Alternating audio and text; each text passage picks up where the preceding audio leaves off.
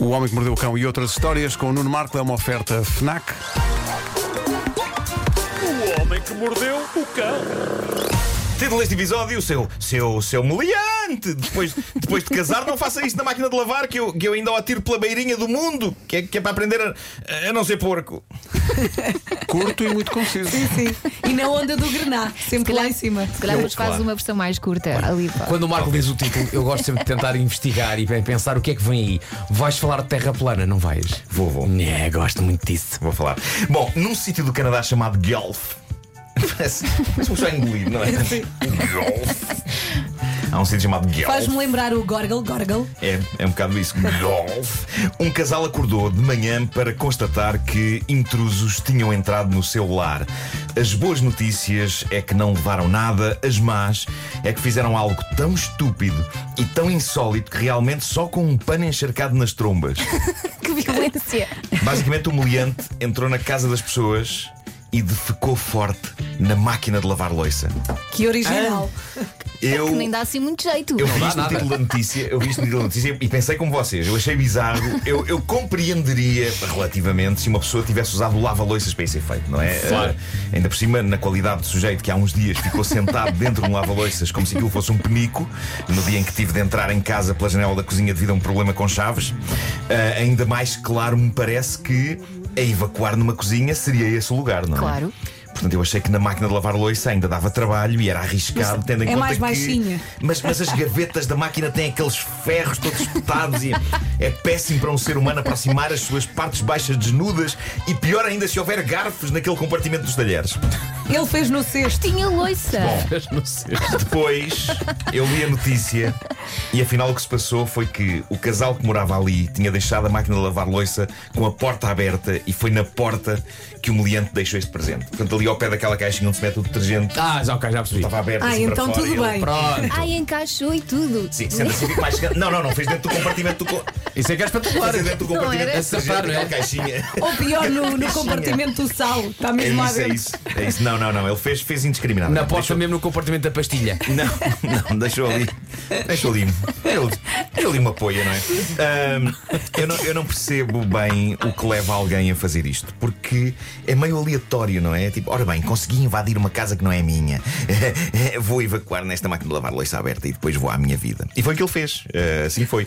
Alguns entre a uma da manhã e as oito e um quarto, alguém entrou nesta casa para deixar uma poiazita na porta da máquina de lavar louça. Está giro. É claramente um caso de porquê e de e por que não?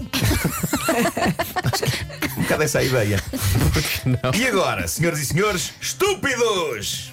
Ei! Festa. Malta, eu lembro-me da idade da inocência desta rubrica, quando eu dizia em entrevistas: O homem que mordeu o cão, porque tinha voz. Esta voz. O homem que mordeu o cão não é uma rubrica que troça ou que faz pouco da falta de inteligência das pessoas. Eh, a questão é que eu não imaginava que os verdadeiros estúpidos ainda estavam para vir. Pois.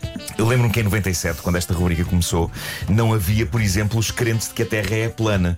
Ou então havia, mas não chateavam. Estavam lá nas suas reuniões, não é? Ninguém sabia que eles existiam.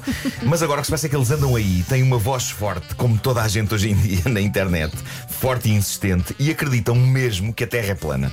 Contra todas as provas científicas evidentes, com séculos, de que não é.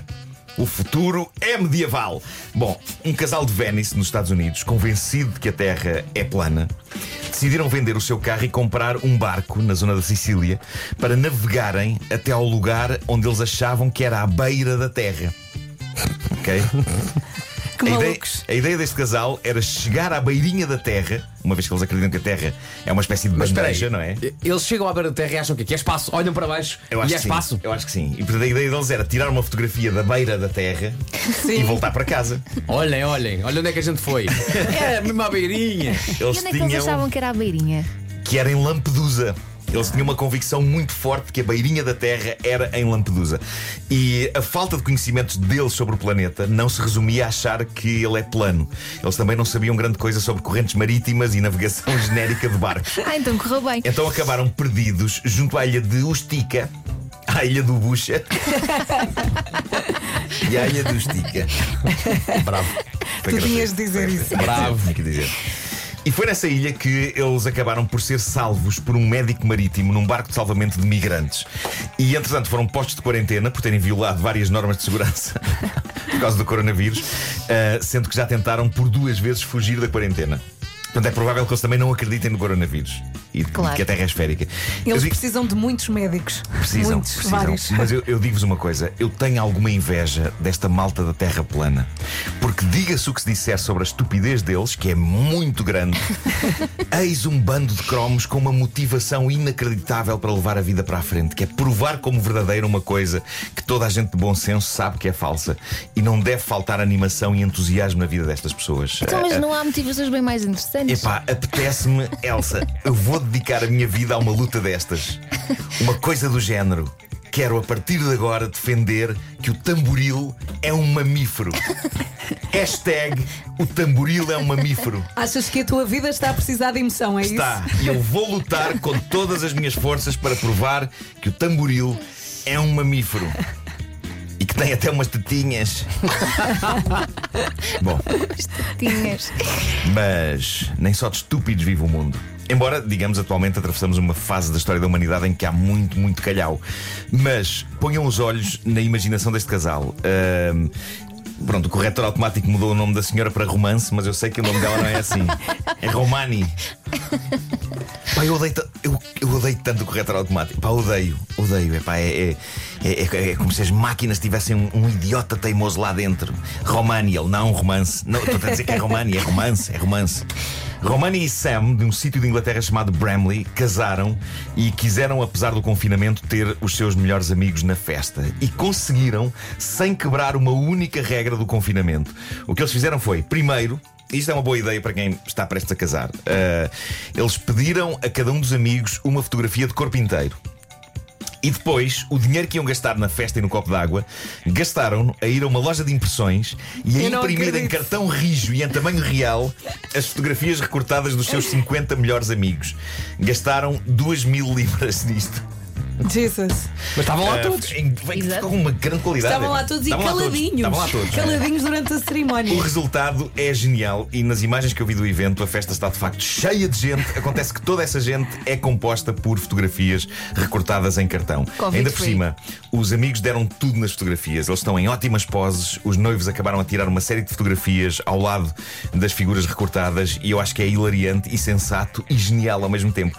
E quando a Covid abrandar, eles É logo isso se encontrarão. Todos. Sim. Mas de momento foi uma solução incrível de que todos os amigos gostaram, porque eles depois, os noivos, enviaram as imagens da festa para todos os amigos e as imagens estão absolutamente incríveis. E o que é que maravilha. fizeram às fotografias, aos cartões? É porque é um bocado é- assustador. Eu, eu assusto manequins, dá-me algum Sim, medo sim, sim. por dentro desses bonecos. Mas- estás na sala. Sim. Atenção, eu tenho que vos dizer, eu já tive três fotografias minhas em tamanho real em lojas. Uma para promover um dos livros do Homem que Mordeu o Cão, outra para uma publicidade a uma, uma máquina de barbear e a outra para uma publicidade a um aspirador. E eu fico ótimo em foto recortada em cartão. Ideia: eu podia ficar em casa a dormir mais vezes e vocês metiam aqui uma imagem minha em tamanho real em cartão rijo. O Pedro está a abanar a cabeça, acho que é um não. Há que dizer que, quando a minha imagem em tamanho real esteve em alguns supermercados a promover um dos livros desta rubrica, a minha mãe estava nas compras, viu-a ao longe e achou que eu tinha enlouquecido. Ela começou a pensar: mas o que é que ele está a fazer naquela posição E no tão meio do supermercado? Porque eu estava no meio de um corredor. Com ar de quem estava a chamar pessoas. Eu estava, eu estava com a mão junto à boca, como quem chama malta, sabem? Sim, tipo, olha, olha o livro! E de certeza que muita gente aproveitou para tirar uma foto Sim, contigo. sim, Não eu recebi, eu tivesse recebi algumas. roubado uma imagem dessa. A do aspirador. Ah, havia, um- havia uma caminhonete em Lisboa a circular com- comigo em tamanho real. Não sei se lembram disso. Lembro. Eu lembro de teres contado isso. Aplicada na parte de trás do caminhão. Pá, foi, foi incrível, foi incrível. Ahm, e isto leva-me a pensar: epá, eu- havia muitas figuras dessas espalhadas pelas lojas. Onde é que elas estão hoje em dia? Se há pessoas que estão a fazer coisas incríveis com elas em casa. Hum. Ou se aquilo foi tudo, se aquilo foi tudo para triturar. Aliás, É nós temos certo. uma imagem tua, aquela que foi feita para o sexy não sei o quê. Ah, pois é Está verdade. Onde é que está? Depois- produção. Tá, Ah, ok. tá, tá, tá. Ah, devo dizer-vos que a minha figura recortada para a campanha da máquina de barbear também fez furor, mas essa porque eu estava sem barba, só com bigode, e era surpreendente porque parecia que um ator porno dos anos 70 andava pelas grandes superfícies que estás a dizer. Epá, eu com bigode, sem barba, fico com uma alta vibe de ator porno dos anos 70. Só que infelizmente não apetrechado com o equipamento que me permitiria se ingrar nessa indústria, não é? O que dizer agora, não é? Nada.